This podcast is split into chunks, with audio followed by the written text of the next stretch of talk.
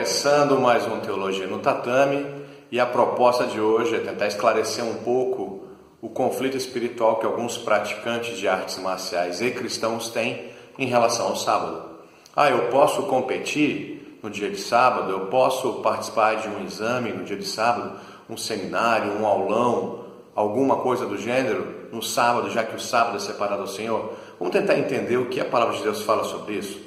Vamos lá, em Êxodo 20, de 8 a 11, é, na tradução da NV, ele fala o seguinte: Lembra-te do dia de sábado para santificá-lo. Trabalharás seis dias e neles farás todos os teus trabalhos. No sétimo dia é o sábado dedicado ao Senhor, teu Deus. Neste dia não farás trabalho algum, nem tu, nem teus filhos ou filhas, nem teus servos ou servas, nem teus animais, nem os estrangeiros que morarem em tuas cidades Pois em seis dias o Senhor fez os céus e a terra, o mar e tudo o que nele existe, mas no sétimo dia descansou. Portanto, o Senhor abençoou o sétimo dia e o santificou. A gente precisa compreender que Deus estabelece essas ordenanças no Antigo Testamento e coloca através de Moisés como um novo padrão para o seu povo. E dele nascem alguns princípios. E quando a gente faz o curso de teologia, a gente aprende que existem é, algumas compreensões bíblicas que se relacionam entre si e outras que se rompem e outras que dão continuidade. Ou seja, há três modos da gente compreender é, como existe a relação entre o Antigo Testamento e o Novo Testamento. Existe a relação de completude, ou seja, aquilo que começa no Antigo Testamento e se completa no Novo Testamento. O próprio Senhor Jesus é o exemplo disso de completude foi anunciado no Antigo Testamento e se completa no Novo Testamento.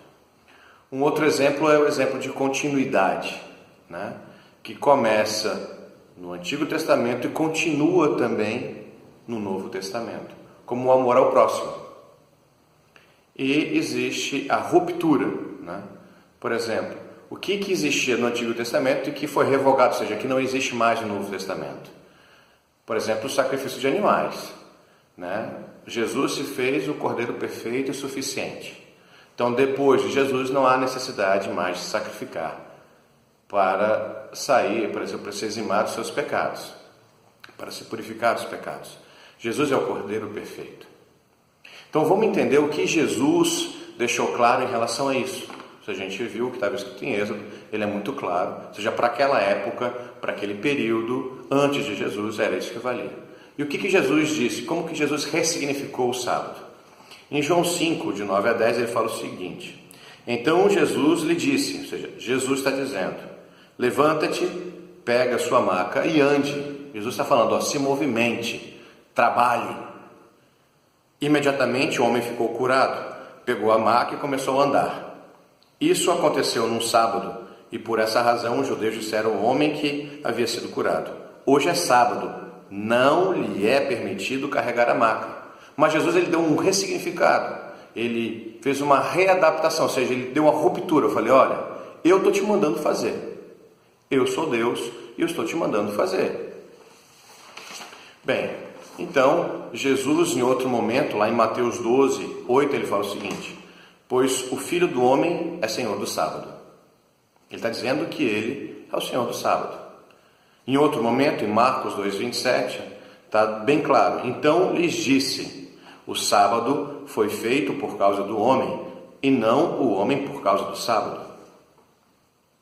Muito bem, então existia Êxodo 20, agora uma série de ressignificações de Jesus. E como é que os seus discípulos, os seus apóstolos se portaram então? Em Colossenses 2, 16 a 17, ele fala o seguinte: Portanto, não permitam que ninguém o julgue pelo que vocês comem ou bebem, ou com relação a alguma festividade religiosa, ou a celebração das luas novas, ou dos dias de sábado. Seja, Paulo, quando escreve essa carta aos Colossenses, está dizendo assim: ó, ninguém o julgue. Em outro momento, ele, ele fala, na continuidade do 17, ele fala o seguinte: essas coisas são sombra do que havia de vir, a realidade, porém, encontra-se em Cristo.